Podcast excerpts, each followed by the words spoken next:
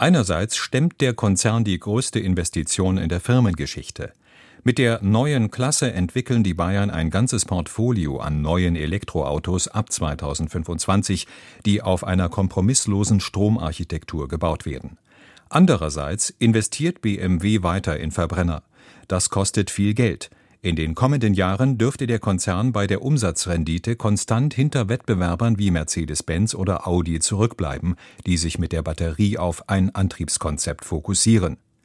Langfristig könnte jedoch BMW besser dastehen.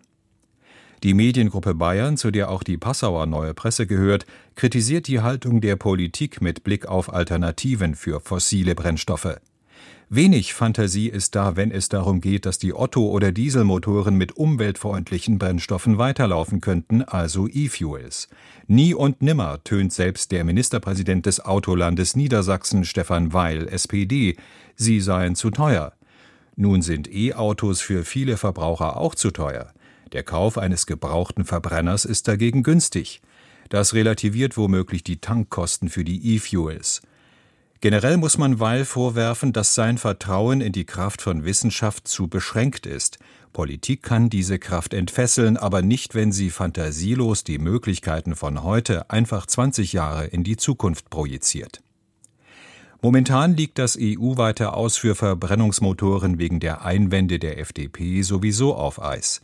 Die Süddeutsche Zeitung kritisiert das. Deutschland hat die Gepflogenheiten der EU-Gesetzgebung mit dieser Blockade schwer beschädigt.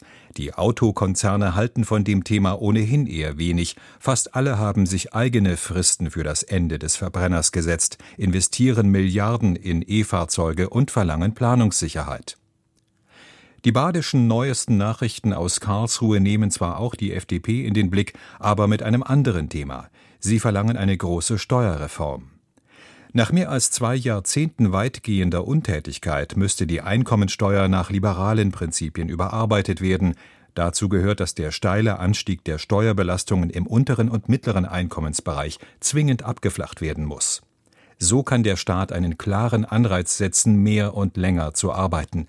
Dazu gehört aber auch, dass der Spitzensteuersatz deutlich später einsetzen muss als bei knapp 59.000 Euro. Auch das wäre ein Beitrag gegen den Arbeitskräftemangel, weil er Arbeiten attraktiver macht.